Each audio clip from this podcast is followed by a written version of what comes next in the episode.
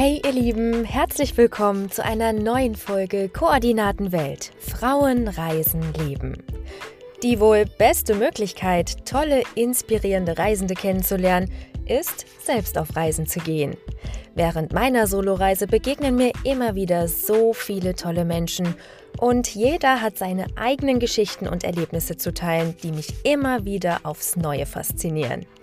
Umso schöner, dass sich auch hier und da die Möglichkeit ergibt, einige dieser Geschichten hier in meinem Podcast mit euch zu teilen. So wie die Reisestories der lieben Jill. Nicht nur das Fernweh hat uns zusammengeführt, vor allem auch unsere Tierliebe. Während unseres Volunteerings im Tierheim in Portugal haben wir uns über jede Menge tolle Reisen und Abenteuer ausgetauscht. Jill selbst beschreibt sich als leidenschaftliche Weltenbummlerin, Nature Lover, ein Kind des Dschungels, überall ein bisschen zu Hause und immer von Fernweh begleitet. Eine wunderschöne Beschreibung, wie ich finde. Aus ihrer Leidenschaft heraus hat Jill ihren Reiseblog Jill on Journey ins Leben gerufen. Sie schreibt über all ihre großen und kleinen Reisen und gibt jede Menge Tipps und Infos, wie man nachhaltig reisen und die Welt mit gutem Gewissen erkunden kann. Sehr spannend. Aber hört doch am besten selbst direkt rein und lasst euch inspirieren. Ich wünsche euch viel Spaß dabei. Liebe Jill, herzlich willkommen bei Koordinaten Welt, meinem Podcast über Soloreisen. Ich freue mich sehr, dass du da bist. Ich freue mich auch total, dass ich heute dein Gast sein darf und bin super gespannt auf unser Gespräch heute. Ja, weil heute geht es nämlich wieder um tolle Reiseabenteuer, in die du auch schon eingetaucht bist, auf ganz vielen unterschiedlichen Wegen. Und auf einem deiner Reiseabenteuer haben wir uns nämlich auch kennengelernt, nämlich ja. auf unserer Soloreise hier in Portugal. Wir sind jetzt hier zum Volunteering bei einem Animal Rescue Shelter an der Algarve. Du hast dafür oder allgemein fürs Reisen deinen Job gekündigt, deine Wohnung untervermietet und planst aktuell plus minus vier Monate zu reisen. Was hast du denn alles vor? Warum und wieso kam das überhaupt so? Ganz spannende Frage zum, zum Einstieg. Also ich habe tatsächlich irgendwie so in, im letzten Jahr, wo ziemlich viel passiert ist, ne, also wir befinden uns äh, mitten in der Pandemie irgendwie immer noch.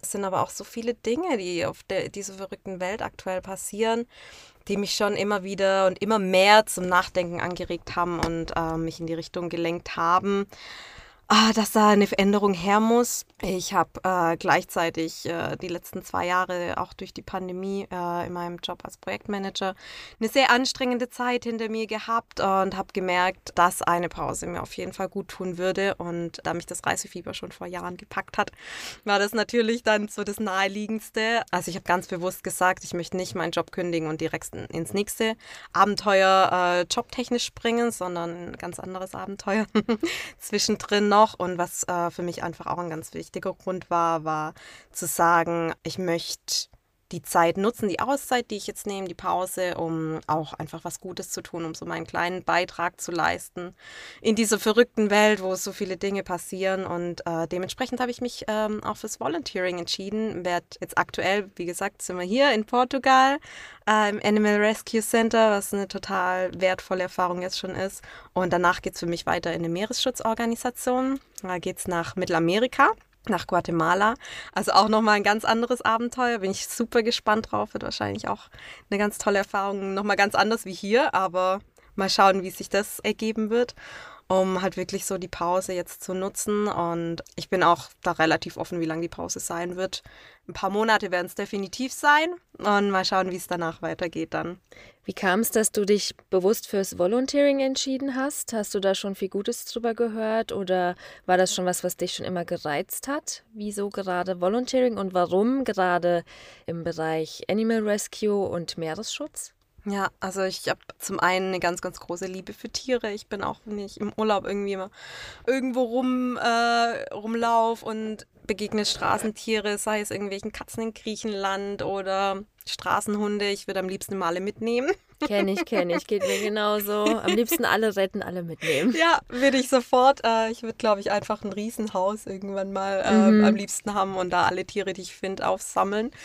Ja, also die Tierliebe ist einfach äh, ganz klar da. Gleichzeitig beschäftige ich mich viel mit dem Thema Nachhaltigkeit, äh, weshalb für, mir, äh, für mich einfach auch Meeresschutz einen ganz, ganz großen Stellenwert hat und in letzter Zeit, so in den letzten Jahren immer wichtiger geworden ist und äh, mich das einfach auch sehr, sehr reizt. Das ist auch die Liebe fürs Meer natürlich, um dem nachzugehen und da einfach auch nochmal was bewirken zu können und einfach diese Pause, die ich mir nehme vom Job, wirklich sinnvoll zu nutzen. Ja, da ist Volunteering wirklich eine super, super Möglichkeit. Ja, das dachte absolut. ich mir auch. Da kann man auf so vielen verschiedenen Wegen was Gutes tun, sich selber, für andere und noch, ja, sehr viel lernen vor allem. Ja, absolut. Bin Total. gespannt, was das äh, alles noch mit sich bringt für dich und was du alles für Erkenntnisse daraus ziehst. Das werden wir bestimmt erfahren. Ja. Ich mache schon einen kleinen Teaser. Ich sage Thema Blog, ja. aber da kommen wir später dazu. Was mich als nächstes oder am meisten auch mit noch interessiert, was ich immer selber sehr spannend finde, wo findest du denn selber deine Inspiration fürs Reisen oder was inspiriert dich? Das ist ganz spannend. Also ich habe ganz unterschiedliche Kanäle, sage ich jetzt mal, über die ich an mich über bestimmte Orte informiere. Klar, äh, trifft man unterwegs, sowieso wenn man viel reist, trifft man ganz viele Menschen, die dann von bestimmten Orten schwärmen, wo sie schon mal waren, wo sie von gehört haben und unbedingt hinwollen. Und dann bleibt man ähm, oft auch in Kontakt, was auch schön ist. Das ist natürlich immer eine ganz, ganz schöne Inspirationsquelle. Teilweise lese ich aber auch einfach viel in, in anderen Blogs. Da gibt es wirklich auch viel äh, wo, wo man Ideen sammeln kann. Ansonsten einfach durch, ja, wirklich viel durch, durch Freundschaften, Bekanntschaften, die man unterwegs gemacht hat. Und natürlich gibt es auch bestimmte Orte. Also mein Herz ist, liegt so ein bisschen in, im asiatischen Raum, da habe ich relativ viel schon gesehen. Da zieht es mich immer wieder hin.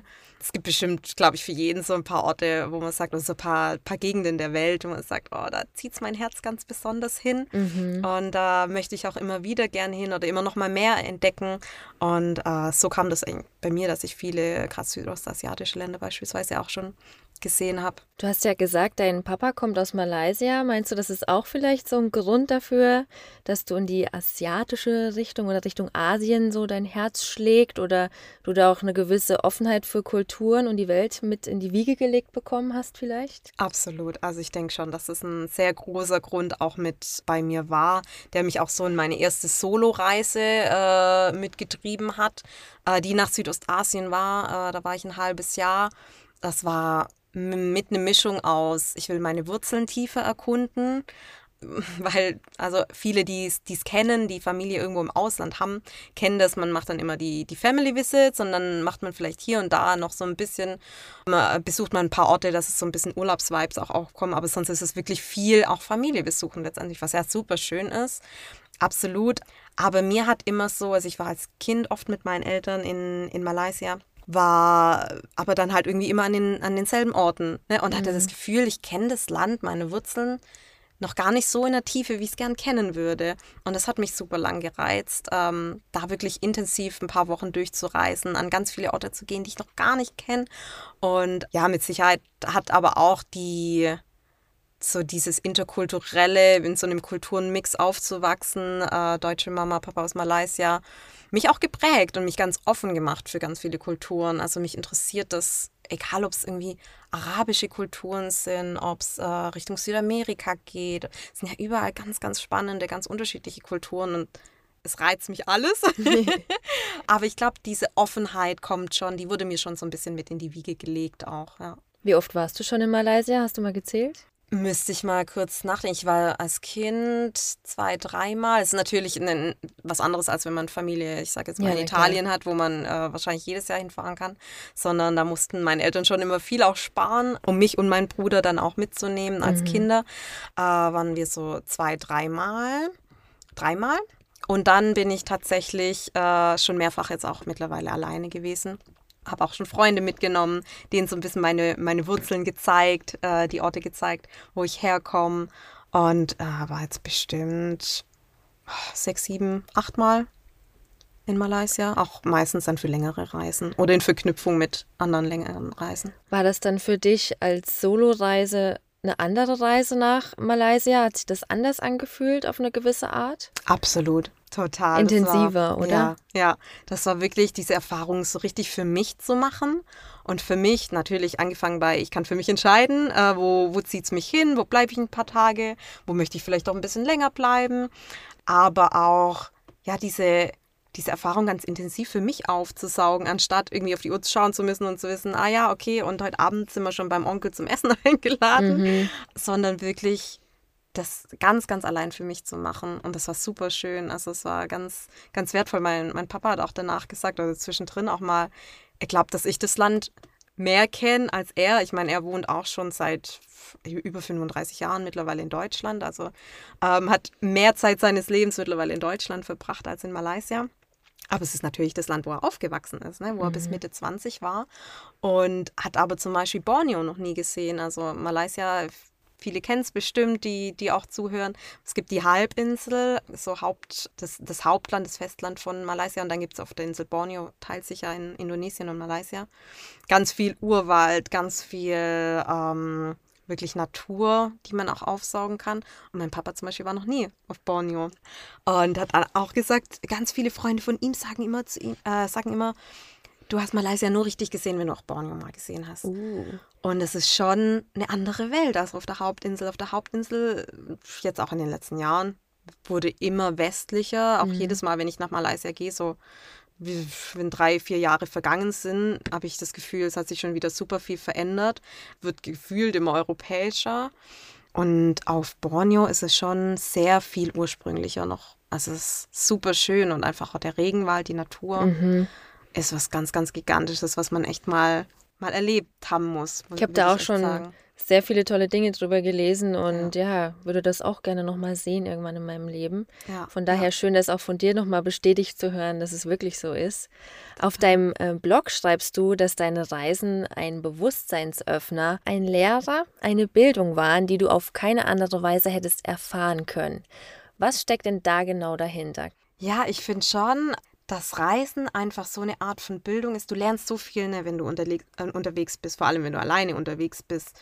Und es sind ganz viele Dinge, die einem kein Studium, keine Ausbildung, keine Uni lehren kann. Das äh, geht natürlich los beim, beim relativ offensichtlichen. Du lernst unterschiedliche Kulturen, du lernst Sprachen kennen. Ich finde auch, je, je mehr unterschiedliche Kulturen ich so für mich kennengelernt habe, desto offener bin ich immer mehr geworden. Also wirklich dann auch in noch andere Länder zu reisen, noch mehr Kulturen aufzusaugen, noch mehr auf die Menschen zuzugehen. Und das macht einen immer neugieriger. Und man lernt so viele spannende Menschen, so viele Locals, aber, aber auch andere Reisende ne? aus allen möglichen Ländern der Welt kennen. Und ich sage immer, ich finde, das lässt also so viel Gastfreundschaft, Warmherzigkeit, die ich von allen möglichen Kulturen der Welt schon erfahren habe, lässt es für mich eigentlich kaum einen Spielraum für Rass Rassismus. Ne? Also ich glaube, wenn ganz viele Menschen rausgehen würden und die Welt so intensiv auch kennenlernen würden, ich glaube, da wäre die Welt auch ein besserer Ort. Ne? Wenn man da einfach viel, viel offener ist, viel geprägter auch dadu- dadurch ist. Und das geht natürlich dann auch weiter, wenn du Armut siehst, wenn ich überlege, dass ich in Kambodscha oder Myanmar da in wirklich super armen äh, Dörfern auch unterwegs war. Und dann teilweise sind es halt wirklich die Ärmsten, die einen dann einladen Die und dir noch einen Tee geben, anbieten ja. wollen und was über dich erfahren wollen und total begeistert sind, Mhm. dass du dahin kommst und ihr Land sehen willst. Die können das manchmal gar nicht fassen. Ne? Mhm. Und das finde ich auch, das ist sowas, es lehrt dich halt enorm auch die Privilegien äh, schätzen zu können, ne, die wir haben, wenn wir aus Deutschland stammen oder aus europäischen Ländern. Mhm. Und das finde ich ist auch einfach super, super lehrreich. Aber klar, natürlich auch, wenn, vor allem wenn du alleine ähm, unterwegs bist, sowas wie Menschenkenntnis, dich selber aber auch auf eine ganz andere Art nochmal kennenzulernen. Total, ja. Das kann einen auch challengen, muss ich auch sagen. Also ähm, alleine unterwegs zu sein, wirklich mit sich selber klarzukommen, sich selber auf eine ganz andere Art und Weise kennenzulernen, als man es kennt, wenn man von Menschen umgeben ist, wenn man immer irgendwie seinen Partner um sich hat oder Freunde. Das ist nochmal was anderes und du Total. musst wirklich raus aus der Komfortzone, um mit anderen Leuten anzuknüpfen. Und das ist einfach auch was, was du, glaube ich, wirklich auch nur erfahren kannst. Da muss ich echt auch sagen, ist Soloreisen einfach auch Ja. eine riesige Lehre im Vergleich zu, wenn ich mit meinem Freund unterwegs bin oder mit Freunden oder sonst was. Also das ist mit Sicherheit auch nochmal ein ganz, ganz großer Punkt. Und letztendlich finde ich auch, weil ich mich, ich hatte ja vorhin auch schon angeteasert, mich viel mit Nachhaltigkeit beschäftigt habe, die letzten Jahre auch, das für mich ein, ein sehr, sehr wichtiger Indikator ist. Und dann gibt es natürlich die einen, die sagen, boah, und dann ähm, solltest du eigentlich nur noch lokal reisen, irgendwie so im eigenen Land oder möglichst nicht mehr so, hm, ja klar, Fliegen ist nochmal ein anderes Thema, aber ich sehe es auch so, dass du rausgehen musst und die Welt sehen musst. Und wenn du wirklich die Welt erfährst, wenn du mal den Ozean und seine gigantische Schönheit erfahren hast oder mal, wie gesagt, in, im, im Urwald warst, mhm. so richtig Jungle-Tracking gemacht hast für ein paar Tage lang, dann weißt du das zu schätzen und dann weißt du die Lunge der Welt. Es ist so wichtig, die zu schützen. Und wenn ich nur irgendwie nach Bayern in Urlaub gehe und vielleicht mal irgendwie nach Berlin fahre oder sonst was oder auch innereuropäisch, dann ist mein Bewusstseinsradius, sage ich mal, trotzdem noch beschränkt. Ne? Mhm. Und ich finde schon, du musst absolut, du musst rauskommen, um die Schönheit der Welt wirklich auch erfahren zu können, um zu wissen, wie, wie wichtig es ist und um sie auch zu schützen. Genau, kann ich dir nur total zustimmen. Ich selber kann auch nur sagen, dass mich zum Beispiel das Solo-Reisen jetzt schon gelehrt hat, dass ich einfach zum Beispiel viele Dinge viele Orte, viele Kulturen, Menschen, alles um mich herum viel bewusster wahrnehme und keine Ablenkung habe. Ich merke mhm. das selbst mhm. schon, wenn ich irgendwo ja. nur durch eine Stadt laufe. Jeder kennt das, man ist mit Freunden oder mit Familie unterwegs. Ah ja, du guckst nach dem Weg, oder? Und dann läuft man blind hinterher. wenn du aber alleine bist, ja. dann musst du alleine immer gucken ja. und aufpassen. Und das ist mit vielen Dingen so. Und wie Absolut. du auch sagst, auch mit dem ganzen Bewusstsein, was man entdeckt, dass man sieht, okay, was bietet eigentlich die Welt alles, was gibt es alles zu sehen, was Kulturen angeht, was aber auch Umwelt angeht. Wie sieht es zum Beispiel in Asien aus? Wie gehen die zum Beispiel mit dem Thema Nachhaltigkeit um? Wie gehen ja. die mit dem Thema Müll um?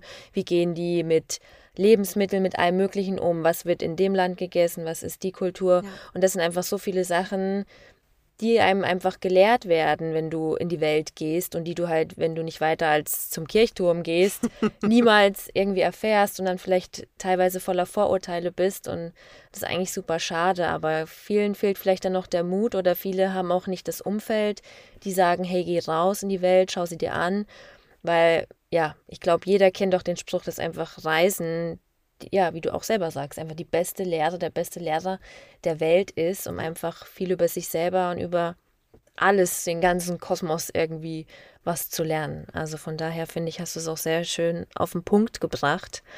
Wenn du jetzt aber nochmal zurückdenkst an deine Reisen, Du bist ja quasi, wie du schon gesagt hast, durch deine famili familiären Hintergründe schon sehr weltoffen geprägt, aber das fing mit deiner Südostasienreise an und hat sich dann aber auch noch weiter durchgezogen, weil dein Studium war ja da auch ein bisschen ausschlaggebend. Ja, mich hat es dann wirklich, äh, man sagt ja immer so, once the travel bug bites you.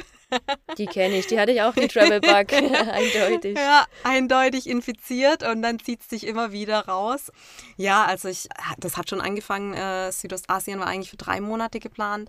War für mich ein ganz persönlicher Hintergrund, ähm, auch dass ich gegangen bin, zum einen die Wurzeln, meine eigenen Wurzeln tiefer mhm. kennenzulernen, aber zum anderen hatte ich die Reise auch geplant mit ähm, einem sehr wichtigen Menschen, den ich leider sehr früh durch einen Unfall verloren hatte.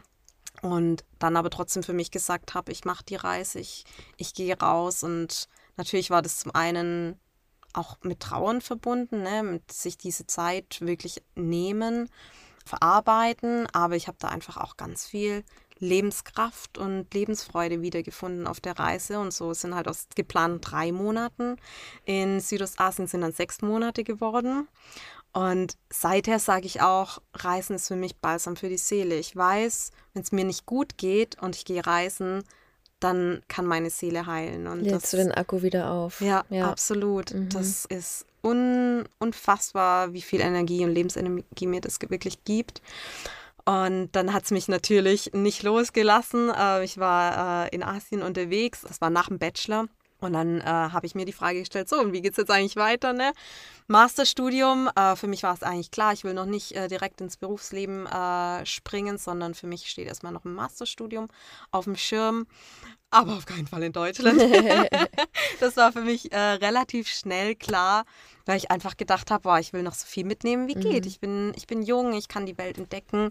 Ich habe jetzt viel gereist, viel gesehen möchte es aber noch auch mal intensiver fahren, in, in einem anderen Land zu leben. Ich hatte schon äh, zuvor auch in England ein Jahr gelebt während dem Bachelor und habe mich dann ganz breit überall gefühlt beworben für Masterstudiengänge und am Ende ist Madrid geworden. Und ich war ein Jahr in Madrid habe dort meinen Master gemacht und auch das war eine super wertvolle Zeit. Auch da super tolle Menschen aus aller Welt kennengelernt, ein sehr internationaler Studiengang wirklich auch viele, viele Kommilitonen aus äh, Südamerika, die ich später in einem anderen Trip dann wieder besucht habe. Denn nach dem Master habe ich Südamerika noch bereist, äh, damals mit dem Gefühl, ähm, oh, das ist jetzt die letzte Möglichkeit, bevor ich dann wirklich ins, in den Ernst des Lebens einsteige, bis äh, das Berufsleben kommt. Jetzt muss ich nochmal, ne? Jetzt muss ich es wirklich nochmal ähm, mitnehmen. Und damals hat sich das ganz, ganz gut getroffen, weil Freunde von mir unterwegs waren, die haben sich einen Van gekauft, einen Bus ähm, und sind die Panamerikaner runtergefahren, ganz mein von Traum. ganz von Kanada bis Ah. ganz ganz runter nach Argentinien. Also super schön. Das steht auf meiner Liste ganz weit oben. Also das ist mein Lebenstraum. Ja, Panamerikaner, oh mein Gott. Ja, wirklich ganz gigantisch. Und ich habe dann natürlich schon äh, ganz fieberhaft verfolgt, wo die unterwegs sind und was die so machen. Und dachte mir, oh Gott, ich will auch nochmal Ja. noch mal raus. Ähm, und dann haben sich tatsächlich eine Freundin und ich, wir haben uns gemeinsam angeschlossen, beziehungsweise haben äh, uns mit den beiden in Peru getroffen. Es sind drei Wochen im Bus durch Peru durchgereist. Äh, ähm, also auch eine ganz andere Art von Reisen. Vorher war ich mit dem Backpack unterwegs, von Hostel zu Hostel. Aber die Art, mit einem Bus zu reisen, ähm, ist natürlich dann nochmal eine ganz andere. Es sind auch, ich meine, die Wege in Südamerika, wir waren dann Peru ist allein schon ein riesiges Land. Da verbringst du sehr, sehr viel Zeit auch auf der Straße letztendlich. Aber auch das ist eine so schöne Erfahrung. Das Einfach an einem schönen Ort anhalten zu können und zu sagen, "Ah, komm, hier verbringen wir doch die Nacht. Hier bleibe ich. Ja, wir Mhm. haben teilweise an, an einem Canyon, da ging's, haben wir direkt daneben geparkt und dann ging es eineinhalb Kilometer eine Schlucht runter. Da haben wir die Nacht verbracht und sind morgens aufgestanden und waren von riesigen Vögeln umgeben. Einmal haben wir an so einer Lagune einfach angehalten, ohne so richtig zu wissen, wo wir wirklich sind. Ah ja, das ist eine Lagune, es ist Wasser, könnte ganz schön sein. Komm, dann stellen wir uns hin. Und morgens waren wir einfach von Lamas umgeben. Es Oh, war wow. super schön. Haben so die Vorhänge aufgezogen. Kuckuck. Und auf einmal war da so eine Lama-Herde um uns rum mit Ja. Babys und allem drum Oh und mein dran. Gott. Unfassbar Oh schön. Gott, Also ja. auch das sind so, so wertvolle Erfahrungen gewesen, dass ich absolut nicht missen möchte. Wirklich eine ganz, ganz andere Art zu reisen, Mhm. aber super, super schön. Und danach war ich dann noch mh, zwei Monate alleine voll unterwegs, bin noch weiter gereist, Ecuador und Kolumbien. Ähm, dachte, wenn ich jetzt schon da bin, Ja. dann belasse ich das nicht bei einer dreiwöchigen Reise, sondern äh, dehne das auch noch mal ein bisschen um, äh, bisschen aus und dann eben gerade auch äh, Kommilitonen besucht in Ecuador und in Kolumbien, Mhm. aber bin da eben auch alleine rumgereist, habe wieder ganz viele tolle, inspirierende Menschen getroffen, teilweise ähm, zwei englische Mädels, mit denen bin ich auch zwei Wochen dann zusammen weitergereist und einfach ja wieder super viele ganz, ganz tolle Menschen aus aller Welt. Das ist ja eben das, das Schöne am Solo-Reisen, dass man dann, dass man da hauptsächlich noch mehr Menschen kennenlernt, als wenn man jetzt schon als Gruppe loszieht. Und vor allem macht man Freundschaften auf der ganzen Welt und Ja. kann die dann überall besuchen. Ja, du hast Das- überall Übernachtungsmöglichkeiten. Genau, ne? da hast du jetzt ja mit äh, Südamerika da das beste Beispiel Ja. äh, mit deiner Reise gehabt. Also ja, das ist auf jeden Fall ein mega Vorteil, was ich auch total lieb. Jeder sagt zu dir, ja, und wenn du mal hier bist, da und da, wo ich wohne, komm vorbei, sag Bescheid und so. Ja, und Also, das muss man auch nutzen. Total, wirklich. ja. Und Absolut. Also ich habe auch noch mit der Crew, die ich damals in Vietnam kennengelernt habe, das war auch so eine, also eine richtig, richtig tolle Truppe, so zusammengemixt aus allen möglichen Nationalitäten. Da waren äh, Ägypter, ein Ire, ein Engländer, eine Holländerin, zwei Deutsche. Ähm, wir haben uns alles so zusammengefunden, irgendwie on the way und hatten so eine ähnliche Route, beziehungsweise viele waren auch flexibel unterwegs und ähm, haben dann gesagt, ach ja, komm, das klingt interessant, wo ihr hingeht, komm, da gehe ich doch noch mit. Und dann sind wir tatsächlich durch ganz Vietnam zusammengereist, also wirklich von Süden bis hoch in Norden. Und mit denen habe ich jetzt noch Kontakt und das war Mhm. vor acht Jahren, vor Wow. sieben, sieben, acht Jahren. ja, mega Teilweise schön. wirklich m, den einen in Schweden mal besucht. Dann haben die mich auch in Madrid damals besucht, als ich in Madrid äh, das Jahr verbracht habe. Und haben uns wirklich hier und da immer mal wieder getroffen. Und der Kontakt ist da. Und das ist super schön. Und ich weiß genau, wenn ich irgendwie mal wieder in London bin, dann, dann schaue ich Mhm. bei Rip vorbei. Das ist ein, ein Kumpel, den ich damals kennengelernt habe. Und ich werde immer mit offenen Armen empfangen. Voll Das schön. ist so was Schönes. Ja. Das muss man wirklich auch nutzen. Und ich habe das Gefühl, dass viele, jeder sagt das ja, ne? wenn man Mhm. sich äh, trifft unterwegs. Und wenn du mal irgendwo Ja, in der Nähe ja. bist, gib Bescheid. Äh, dann Aber die wenigsten machen es auch Die wirklich. wenigsten machen es. Es ist wirklich so. Aber man, man, soll das, man sollte das wirklich machen. Und äh, ich meine es wirklich ganz, ganz ernst zu jedem, den ich das, den ich das sag. Kommt vorbei, ihr seid wirklich immer, m, ihr werdet mit offenen Armen empfangen und seid immer willkommen. Und die Erfahrung habe ich wirklich ähm, auch bei anderen gemacht. Die so, jeder meint es Mhm. wirklich so, ne? Es ist nicht nur so dahingesagt, sondern es ist auch so schön, sich dann wieder zu treffen nach irgendwie zwei Jahren oder so, Mhm. die, die ins Land gegangen sind. Und wenn man dann sich wieder trifft, so ein bisschen in Erinnerung Ja. schwelgen kann, ein paar Ja. Reiseerinnerungen teilt oder sich auch Dinge, die man vergessen hat, die dann wieder aufkommen, so im Gespräch. Das ist so was Schönes. Total wertvoll. Ja. Total. Ja. Gibt es denn ein Land oder ein Ort, was dich bisher am allermeisten fasziniert hat? Du hast ja jetzt schon eine Menge gesehen, wenn du mal so zurückblickst. Das ist super schwierig zu sagen. Also wirklich sehr, sehr schwer, weil ich, klar, das Herz, hatte ich ja vorhin gesagt, ne, Mhm. ist irgendwie in Sü Südostasien, aber auch Südamerika hat mich super fasziniert. Mich hat auch Marokko beispielsweise, so Nordafrika, sehr, sehr angesprochen und es hat auch super viel Spaß gemacht, auch da mal eine ganz andere Landschaft zu sehen, Wüste zu sehen. Das ist super schwierig äh, festzulegen und ich merke auch immer mehr beispielsweise, wie sehr ich es auch schätze, in Europa viel rumzukommen, dass Europa allein auch so vielfältig ist und wir mit Deutschland so eine geniale Ausgangslage auch haben und überall relativ schnell sind und wir einfach auch so eine vielfältige Landschaft und Kultur haben, wenn man einfach mal einen Radius von sechs Stunden Fahrt nimmt. Da bist du in allen möglichen europäischen Ländern und hast überall eine unterschiedliche Sprache und unterschiedliche Kultur. Das finde ich auch super faszinierend, wenn du überlegst, jemand, der irgendwie in den USA Ja, lebt, ja. Das der habe ich muss dann schon. erstmal weit rauskommen, ne? Das habe ich schon sehr oft gehört von, von Menschen, die ich aus den USA kenne oder dort kennengelernt habe. Ja. Oh, wow, Europe und oh, that's amazing. Und dass du da ja so viele verschiedene Länder sehen kannst. Und das kennen die ja alles gar nicht. Ja, Und ja. weil so viel in Europa so viele Kulturen auf einem Fleck eigentlich sind, wie du sagst, eigentlich die beste Ausgangslage überhaupt, um da was zu Absolut. entdecken und ja, auch schon auf kurzen Wegen ganz neue Kulturen irgendwie zu entdecken und Ja. kennenzulernen. Das was super wertvolles. So, total, ja. Gab es auf deinen Reisen auch was, was dich so richtig viel Mut gekostet hat, wo du dachtest, oh mein Gott, das ist jetzt ganz schön herausfordernd? Das ist ähm, eine gute Frage. Ich, es gibt immer wieder Dinge, die einen Mut kosten. Also natürlich war das für mich ähm, damals mit äh, 22 äh, schon ein großer Schritt, ähm, auch rauszugehen und zu sagen, ich gehe jetzt allein äh, ans andere Ende der Welt.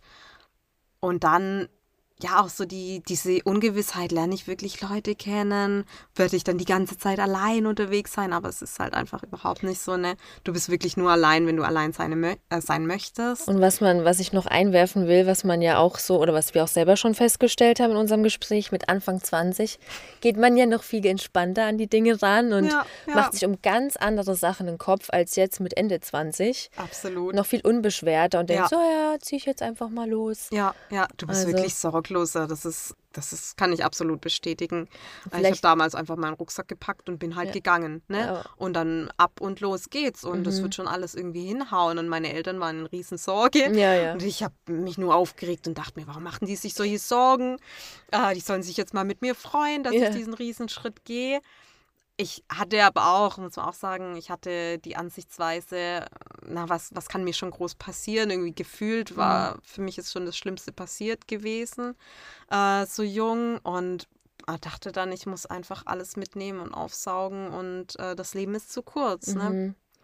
Merk aber, wie du es gerade auch sagst, dass jetzt beispielsweise sieben, acht Jahre später, das für mich nochmal eine ganz andere Hürde war oder eine ganz andere.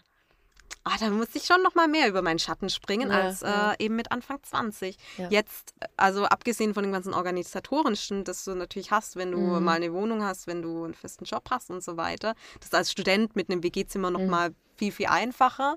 Aber auch rein dieses, es wuselt in mir Ja. und ich merke, ich mache mir über viel mehr Dinge Gedanken Ja. und beschäftige mich mit viel mehr Dingen, die mir früher vielleicht, da hätte ich einfach gedacht, ja, pff, wird schon werden. Ne? Wird schon, Das ja. kommt alles so, wie es kommt. Und ich glaube, ich bin auch jetzt, ich glaube, da habe ich ganz andere Menschen in meinem Umfeld, die sehr viel sicherheitsbedürftiger sind, als ich es bin. Aber trotzdem, ich merke schon, es kommt immer wieder durch, äh, Mhm. dass man doch mehr, mehr nachdenkt, sich nochmal mehr, die ein oder andere mehr, Sorge mehr macht, die man sich früher einfach Mehr vorausdenkt, was wäre wenn, was könnte Ja. sein Ja. und wie ist denn, wenn das passiert. Ja, total. Absolut. Kann ich, kann ich nur bestätigen, geht mir ganz genauso. Ich merke da auch bei mir den Unterschied von Anfang 20 zu jetzt. Aber ja, das ist, glaube ich, auch ganz normal. Das kennt wahrscheinlich jeder, Ja, der die Erfahrung auch schon sicherlich. gemacht hat. Gibt es auch irgendwas, was total unerwartet kam oder unerwartet passiert ist auf deinen Reisen, womit du überhaupt nicht gerechnet hättest? Ah, ich finde, das Reisen ist, ist letztendlich ist es alles unerwartet irgendwie, ne? Du Stimmt. brauchst gar nicht anfangen, groß zu planen. Natürlich nimmt man sich viele Dinge vor, die man vielleicht sehen möchte, äh, wo man hin möchte, aber am Ende kommt eh immer alles anders. Es hat angefangen bei, äh, ich wollte einfach nur drei Monate in Mhm. Südostasien verbringen und habe dann gemerkt, nö, es soll noch nicht sein. Ich bleibe sechs Monate, Flug nochmal umgebucht. Ich glaube, das war damals äh, sogar, weil ich irgendwie einen pra Praktikumsplatz nicht bekommen hatte oder so, für den ich mich beworben hatte, der dann angestanden wäre. Und da habe ich mich dann kurz geärgert natürlich. Dachte dann aber, pf, das soll vielleicht einfach so Mhm. sein. Und dann bleibe ich jetzt einfach länger. Habe dann wirklich geguckt, wo ich sparen kann an allen Ecken und Enden. Hast Also du schon mal Couchsurfing probiert? Habe ich auch schon gemacht, ja. Mhm. Habe Wo ich auch schon gemacht? gemacht. Habe ich in Europa gemacht Mhm.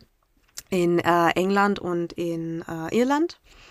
Ah, das war während dem Studium, während dem Bachelorstudium erst. Aber das waren dann so Kurztrips, also Mhm. es war so mal fürs Wochenende. Ja, ja. Ich habe aber auch schon mal auf einer ähm, auf der Terrasse von dem Hostel geschlafen, Ach was, weil ich da wirklich keinen Cent mehr hatte. krass. Wie kam Ja. das? Tatsächlich, das war in äh, Kolumbien, Ah. also in meiner Südamerika-Reise, wo ich nach meinem Master, wie ja gesagt, eigentlich alles nochmal rausholen wollte, das ausdehnen wollte, so viel es geht und mich da einfach ein bisschen auch verschätzt habe und ja, dann doch, dann bist du vor Ort und willst nochmal mehr sehen, dann gehst du doch in den Nationalpark und zahlst da doch nochmal Eintritt Mhm. oder ja, kommt halt dann, ähm, ja, manchmal kommen einfach un unerwartete Dinge noch dazu. Der, dem wollt, ich wollte aber dem, dem Ganzen trotzdem, das sollte dem ja keinen Abbruch tun und Mhm. habe dann wirklich, das waren die letzten paar Nächte, ich habe dann andere äh, Reisende kennengelernt, die haben irgendwo in einem Hostel geschlafen und ich dachte mir schon, ich will eigentlich jeden Cent sparen, und es geht und die hatten da eine Hängematte auf der Terrasse draußen Geil. und ich musste aber, glaube ich, am nächsten Morgen super früh weiter. Also ich hatte irgendwie einen Bus um fünf oder sechs morgens. Das heißt, es war eigentlich nicht, nicht mal so eine volle Nacht. Und dann habe ich mich da so ein bisschen reingesneakt und habe dann aber schon auch das mit, mit dem Staff dort besprochen. Habe gefragt, hey, ist es okay? Ich habe morgen früh ganz früh einen Nachtbus. Ich bin eigentlich nur die halbe Nacht da.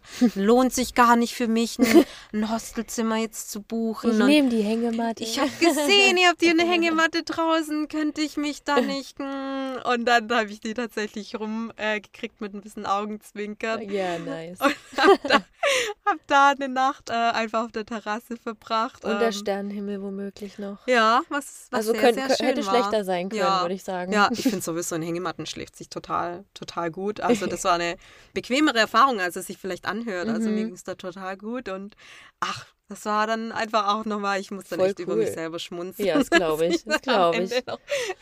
Aber schau, hast du wieder eine coole Geschichte zu erzählen, kann nicht Ja, jeder ne? behaupten. Ja, also schon. Ja. sehr cool, sehr Ja. cool. Also es kommt viel unerwartet letztendlich. Und das ist auch was, was ich gelernt habe und jetzt auch äh, mit in meine Reisen nehmen, dass egal wo es hingeht, brauchst gar nicht so viel planen, weil am Ende Mhm. kommt es eh anders. Ja. Und das ist auch das Schöne dran, Ja, wenn es ja. anders kommt. Ne? Äh, wenn man Erfahrungen macht, mit denen man vorher gar nicht gerechnet hat oder wenn man Mhm. in einem Land am Ende rauskommt, wo man nie gedacht hätte, dass man dahin Mhm. hinreist. Ne? Aber natürlich auch die Menschen, die man unterwegs trifft. Ja, Das ist einfach auch der ähm, gibt sich auch nochmal viel. Unfassbar schön. ne? Also ich muss immer an eine Begegnung denken, die war am Ende von meiner Asienreise. Da wollte ich mir noch so ein paar Tage auf den Gillis Mhm. äh, gönnen, Indonesien. Einfach mit Yoga, also so ein Yoga-Hostel und es ist ja eine super kleine Insel, bist du in fünf Minuten, äh, glaube ich, vom einen zum anderen Ende. Na, ein bisschen weiter ist es schon, aber du bist wirklich echt super schnell, kannst du um die Insel laufen. Und ähm, da war ich mit einer, die bei mir im, im Yoga-Hostel war, waren wir am Strand. Und haben eine Frau kennengelernt über kleine, das waren kleine indonesische Jungs, die da rumgerannt sind und irgendwie, ich glaube, es waren einen Seestern gefunden, hatten am Strand und die waren so begeistert und haben so gestrahlt und sind zu allen hingerannt und haben, wollten den zeigen. Und so sind wir mit einer Frau ins Gespräch gekommen, die, ähm, die war um die 50, würde ich jetzt mal schätzen die hat sich da so einen, so einen Beachhut gemietet und hatte ihr Gläschen Wein geschlürft, wir ganz große Augen bekommen, nach so einem halben Jahr Backpacking, das erste Mal wieder Wein gesehen. Vor allem so als Budget Traveler äh, gönnt man sich das ja nicht alle Tage. Und dann hat sie uns eingeladen auf ihren Hut. Und ähm, sind wir mit der ins Gespräch gekommen. Das war super, super spannend, weil sie so richtig, so eine richtige Business Lady aus Paris, die hat sich ein Unternehmen aufgebaut, ich glaube mehrere sogar, und hat wirklich ihr Leben dem Job gewidmet. Es ging immer ums Business, Business, Business. Mhm. Hat dann aber gemerkt, irgendwann so mit Mitte 40, an die 50, ich habe viel zu wenig gesehen mhm. in meinem Leben. Ne? Mhm. Und die war so fasziniert von uns jungen Mädels, Anfang 20, raus in die Welt und mit dem Backpack einfach unterwegs. Und die war so fasziniert und inspiriert von uns und ganz begeistert und hat gesagt, sie, sie weiß jetzt, was sie verpasst hat und hat gesagt, hey Mädels, macht das genauso weiter, wie ihr es jetzt macht. Und wenn ihr keinen Cent habt und äh, wenn ihr sparen müsst an allen Ecken, aber die Erfahrung, die nimmt euch keiner mehr. Und es ist so viel schlimmer, wenn du zurückblickst, so wie sie das dann in dem Moment getan hat, mit 50 und merkst, boah, mir fehlen ganz viele wertvolle äh, Lebensjahre, in denen ich mich nur um den Job gekümmert habe, nur Business im Kopf hatte und jetzt merke, jetzt reise ich halt doch nicht mehr so unbeschwert mhm. wie mit Anfang 20 und versuche jetzt nachzuholen, was geht. Aber die Erfahrungen, die kann ich nicht mehr nachholen, mhm. äh, wie im Vergleich zu mit 20 oder 30. Und das ist mir so im Kopf geblieben. Ich denke echt oft an die Frau mhm. zurück, obwohl ich nicht mal mehr ihren Namen weiß. Denke mir, was macht. Ich hoffe, sie hat es auch beibehalten und hat viel jetzt noch die Welt gesehen, ist viel rumgereist. Aber das ist echt was, was mir ganz, ganz stark im Kopf geblieben ist und für mich mhm. auch so ein bisschen ja schon eine Inspiration auch ist, zu wissen, nee, ich mache das schon richtig so. Und ja. die Erfahrungen, die ich jetzt mache, die, die kann mir nie wieder jemand nehmen. Ne? Geld verdienen kannst du immer irgendwann. Immer. Gibt es immer Möglichkeiten. Irgendwie immer wieder ja. rein, ne? Aber eine Erfahrung, die. Das stimmt. Das heißt ja auch nicht umsonst, dass man nur die Dinge bereut, die man nicht gemacht ja. hat und nicht die Dinge, die man schon getan hat. Absolut. Das war für mich auch so ein Antrieb, meine Soloreise dann zu starten, weil ich mir persönlich auch dachte, oder für mich war die Vorstellung einfach total schlimm, wenn ich irgendwann alt bin, dass ich sage, oh mein Gott, hätte ich doch nur mal, weil ja, wenn man sich, wenn man sich was unbedingt wünscht oder unbedingt was machen will und einen nur die Angst zurückhält, ja, das wollte ich halt einfach nicht, obwohl du alle Möglichkeiten hast, dass du nur wegen der Angst zurücksteckst. Ja, absolut. Und deswegen habe ich gedacht, nee, es gibt nichts Schlimmeres für mich, das, das will ich auf gar keinen Fall. Ja. Deswegen ziehe ich jetzt los. Und ich glaube, da ist die Begegnung, die du hattest, auch ein sehr gutes Beispiel dafür. Absolut. Die da wirklich auch nochmal ähm, jetzt ja, in die Welt eingetaucht ist, war sicherlich eine tolle Erfahrung, aber eine ganz andere als ja. eben in jungen Jahren. Ja, total. Deswegen muss man es jetzt machen oder egal wann man es macht, es immer toll, aber man erlebt es halt immer unterschiedlich und ja, anders. Absolut, absolut. Du hast ja auch, weil das Thema Reisen so deine Passion mit ist, auch einen Reiseblog ins Leben gerufen. An dieser Stelle der kleine Hinweis, unbezahlte Werbung, Werbung mit Herz. Genau, Jill on Journey heißt der Blog. Genau. Und da schreibst du über alles rund ums Thema nachhaltiges Reisen. Richtig. Und erzähl mal, wie kam denn die Idee überhaupt, dass du darüber schreiben möchtest, dass du das Thema mit der Welt teilen möchtest? Ja, also, dass ich überhaupt einen Blog führe, das ist, das ist was, was äh, so Schreiben, was mir einfach schon, schon sehr lange Spaß macht. Ich habe schon in der Vergangenheit Reiseblogs geschrieben, es waren aber eher dann so Reiseberichte. Reisetagebuch. ja, ne, ne. Aber so wirklich ein, ein Blog mit einem tieferen Hintergrund auch zu schreiben, das kam so in den letzten Jahren auf weil für mich auch so im Alltag das Thema Nachhaltigkeit einfach einen immer höheren Stelle, Stellenwert ähm, bekommen hat. Und gleichzeitig habe ich eben diese große Liebe fürs Reisen, ne?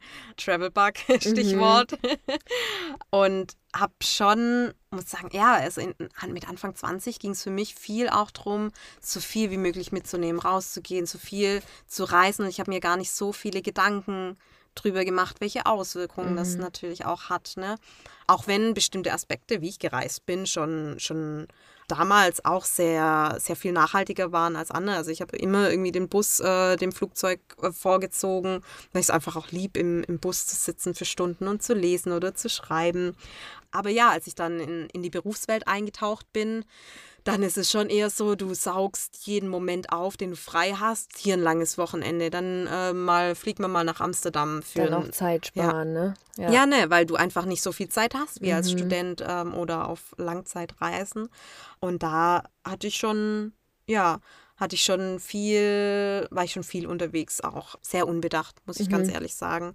Und dann klar, wenn du dich immer mehr mit einem nachhaltigen Lebensstil auseinandersetzt, hinterfragst du dich dann auch. Und das war für mich echt so ein bisschen so ein Zwiespalt auch. Ähm, ja, wie, wie kann ich das irgendwie verbinden? Und heißt es jetzt, also es gibt ja Menschen, die sagen, oh, ich will nie wieder fliegen mhm. oder oh, ich reise jetzt nur noch in meinem engeren Umkreis oder oder. Mhm. Aber ich hatte ja auch vorhin gesagt, ich finde, es ist wichtig, dass man auch in die Welt rausgeht und auch weiter rausgeht, um die Welt wirklich kennenzulernen und um zu wissen, äh, wie wichtig es ist, sie zu schützen und ganz, ganz andere Welten, Armut zu sehen, äh, das Meer, die Wüste zu sehen, was du halt einfach in deinem nahen Umfeld oder in der näheren Region einfach schwierig nur erleben kannst.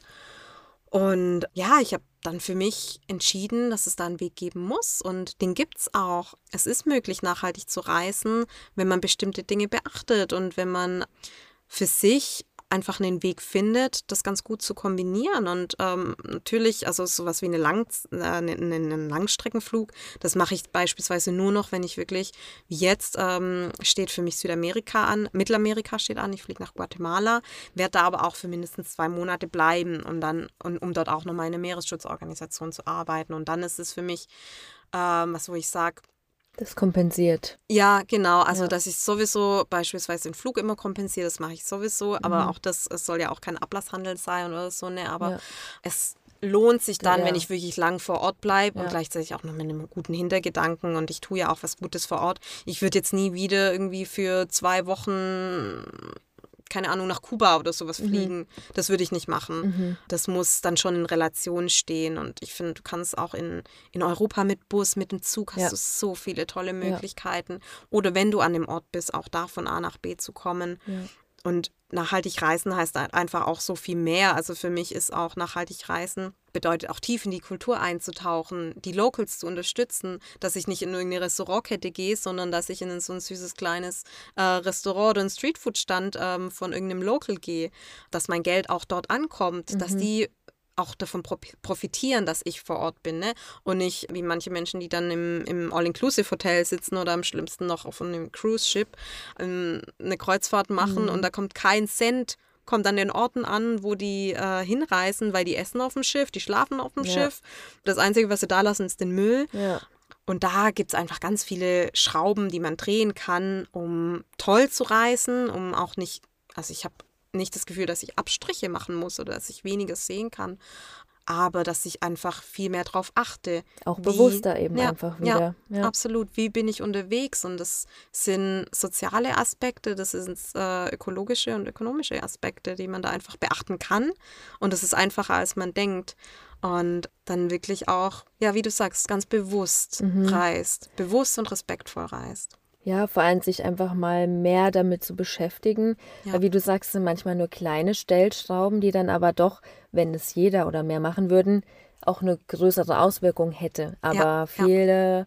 viele wissen das vielleicht noch gar nicht, sind mit dem Thema noch nicht so vertraut, ja. obwohl es, wie ich finde, die letzten Jahre viel mehr, viel mehr Bewusstheit bekommen hat oder die Menschen einfach viel mehr darauf aufmerksam machen und gemacht werden. Absolut. Also es ist wirklich immer wichtiger und ich finde es gut, dass es einfach auch immer mehr in den Fokus rückt und Total. umso besser, dass es dann auch so Menschen gibt wie dich, die dann auch da nochmal tiefer in die Thematik gehen und auch wirklich die Leute nochmal gezielt darauf aufmerksam machen und extra schon Tipps mit an die Hand geben. Also es ja. müsste ja gar nicht jeder selber recherchieren ohne Ende, sondern dann gibt es so tolle Seiten wie, wie dein Blog, die dann einfach schon sagen, hey Leute, so geht's, ich habe es probiert, es funktioniert, es ist mhm. einfach, ja. macht's ja. einfach nach, macht's mit und verändert was. Ja. Von daher finde ich das super. Und ich finde auch, dass, ähm, also für mich habe ich das einfach auch zu schätzen gelernt und zu wissen gelernt, dass Fingerpointing einfach nichts bringt. Ne? Ja. Ne?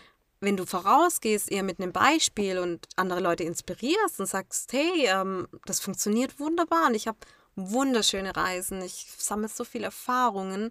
Ähm, ich mache keinerlei, gefühlt keinerlei Abstriche. Dann inspiriert das ja andere wiederum umso mehr und ähm, steckt andere an, als wenn man sagt, na, na, na, na, na, mhm. aber das solltest du nicht machen und mach das bloß nicht mehr. Ne? Mhm. Ich finde, da mit einem positiven Beispiel voranzugehen, inspiriert und erreicht auch viel, viel mehr Menschen. Absolut.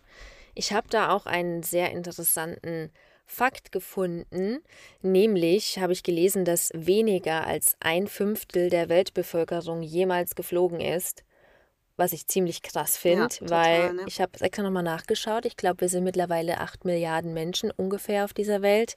Und wenn man überlegt, ein Fünftel davon, also es ist schon viel, aber eigentlich doch weniger, als man, glaube ich, erwartet hätte. Ja. Und das finde ich schon ziemlich, ziemlich krass, weil ich kenne niemanden, der sagt, er ist noch nie geflogen. Jeder ist schon mal irgendwie geflogen. Und ja. Aber das ist natürlich auch die, die Umgebung, ne? Äh, wir sind in einem westlichen Land ähm, aufgewachsen oder leben in einem, in einem wohlhabenden Land, wo es sich auch mit Billig-Airlines und so weiter mittlerweile jeder leisten kann. Es war mit vor 20 Jahren auch nochmal anders, ne? Da war das schon nochmal mehr ein Luxus, in Urlaub fliegen zu können. Und mittlerweile kannst du für 19 Euro ja. innerhalb Europas erreichst du super viel.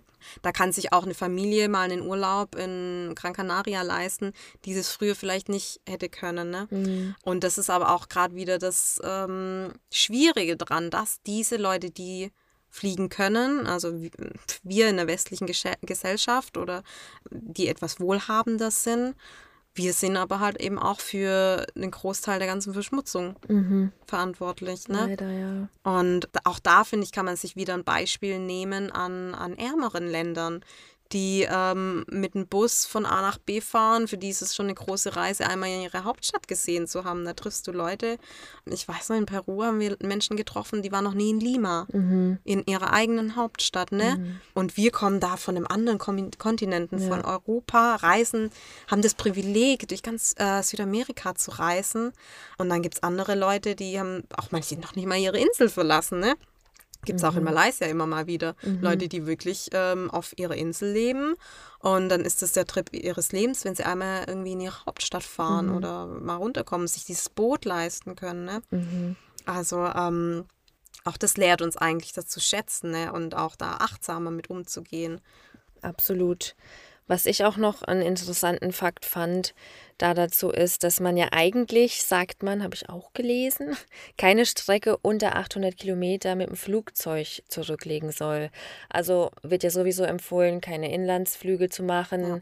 dass man einfach eher auf Zug, Auto, Carsharing oder was auch immer zurückgreifen soll, aber eben nicht fliegen, mal schnell von München nach Berlin. Ja da geht es mit dem Zug manchmal zehnmal einfacher und vielleicht sogar schneller. Das ist es tatsächlich, ne? Wenn du die ganze Zeit mit einrechnest, bis du beim, am Flughafen bist, äh, musst du ja eine gewisse Zeit vorher da sein, mit Gepäck abgeben und so weiter. Dann fliegst du, dann musst du aber, dann kommst du ja nicht im Stadtzentrum raus, ne? Sondern dann musst du erstmal vom Flughafen wieder in die Stadt kommen und dann bist du auch vier, fünf Stunden unterwegs, äh, mhm. bist du auch mit dem Zug oben. Und wahrscheinlich noch zehnmal erschöpfter. Ja, ja total, ja, ne? Ja. Fliegen ist halt auch immer stressig. Und ja, wie gesagt, es gibt da so viele gute Möglichkeiten und so gute Verbindungen. Schau mal, du kannst mit dem TGW von Stuttgart als Beispiel bis zu drei Stunden in Paris. Mhm. Gigantisch. Äh, du kannst von Köln nach äh, London mit dem Zug auch super schnell. Ich glaube, das sind keine fünf Stunden. Also es gibt da super viele Möglichkeiten, ähm, auch Europa zu entdecken und viel zu sehen, ohne in den Flieger steigen zu müssen. Und ganz oft finde ich es auch muss ich echt sagen, finde ich es viel spannender. Du siehst unterwegs ganz andere Ecken, du, du siehst Landschaften, du, du siehst, du, du fährst durch irgendwelche Orte durch, die du niemals gesehen hättest. Sonst mag ich auch immer total gern. Ich finde das immer super schön. Dann auch zu sehen, wie sich die Landschaft verändert, wenn ich in ein anderes Land fahre mhm. oder so, ne? Und nicht, du steigst ein in eine Fliege, du kommst irgendwo anders wieder raus und dann bist du da. Du hast ja auch auf deinem Blog einen Artikel über Flugscham geschrieben. Mhm, ja. Warum hast du dich denn für dieses Thema entschieden? Ich muss ganz ehrlich sagen, ich ertappe mich auch immer mal wieder selber, ne, dass ich, wie jetzt an dem Beispiel, das ich genannt hatte, es geht nach Guatemala oh, wie ich mit mir gehadert habe und ganz lang hin und her überlegt habe. Ich wollte ja eigentlich mh, hm, wirklich nur noch ganz wenig und ganz selten fliegen und jetzt einen Langstreckenflug.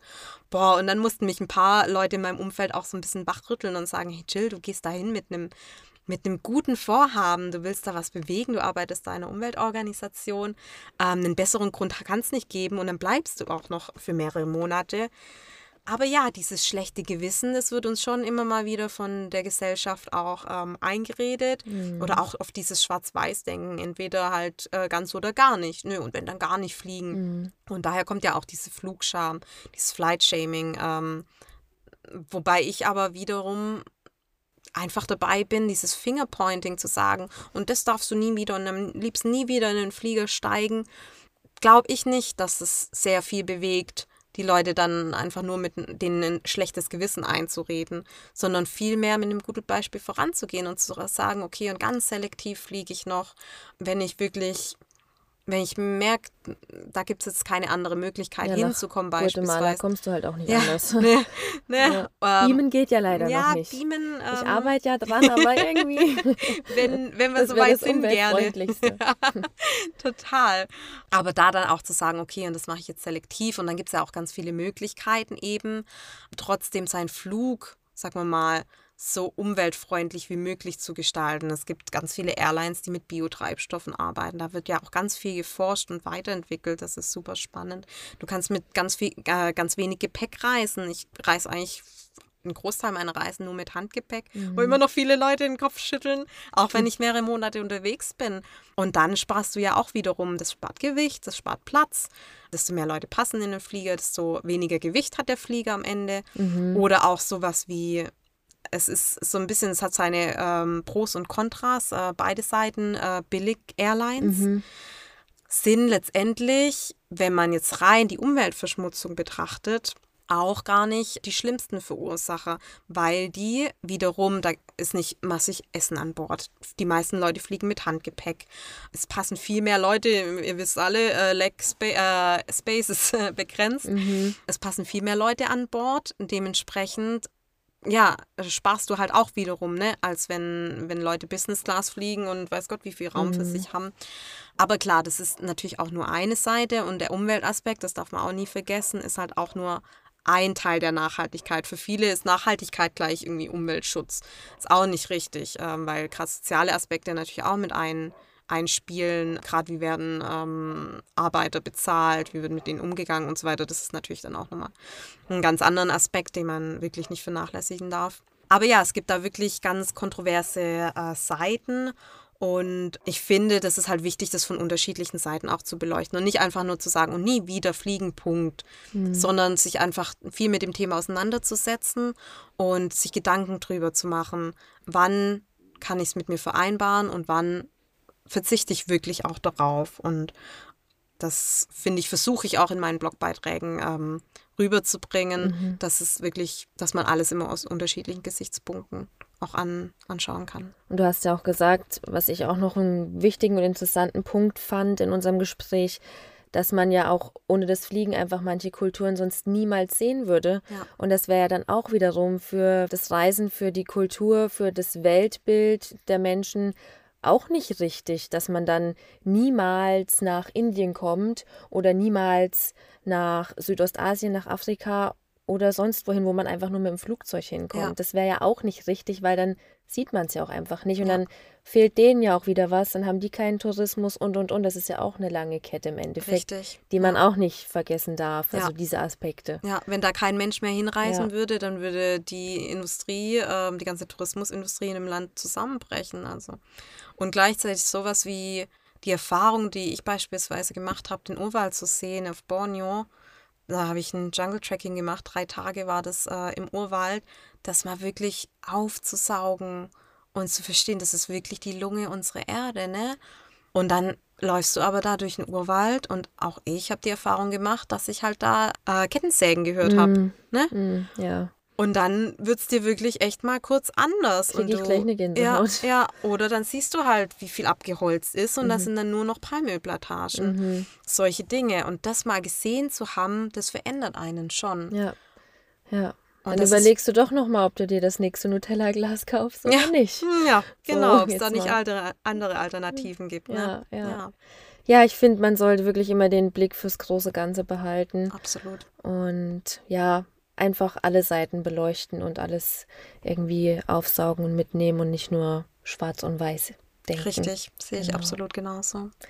Liebe Jill, ich bin sehr gespannt, wo deine Reisen dich noch hinführen. Ich auch. Wir werden es sicherlich lesen auf deinem tollen Blog. Auf jeden Fall. Ich freue mich. Ich bin aufs. Wasserschutzprojekt gespannt und auf alles andere auch. Und ja, ich danke dir vielmals von Herzen für deine Zeit. Und ja, wunderschöne Reisen wünsche ich, dir- wünsche ich dir noch. Danke dir. Schön, dass ich da sein durfte. Hat mir super viel Spaß gemacht. Mir auch, danke. Tschüss. Ciao. Ein wirklich tolles Interview, das zeigt, auf welchen unterschiedlichen Wegen man die Welt entdecken kann und obendrein sogar noch nachhaltig. Ich hoffe, unser kleiner Exkurs in Jills Reiseabenteuer hat euch gefallen und ihr habt ein wenig Inspiration für euer nächstes Weltentdeckerabenteuer gefunden. Damit ihr natürlich auch in Zukunft keine Folge verpasst, folgt liebend gern Koordinatenwelt hier auf Spotify oder auch auf Instagram unter Koordinatenwelt-podcast. Schön, dass ihr reingehört habt und bis zum nächsten Mal. Eure Anne.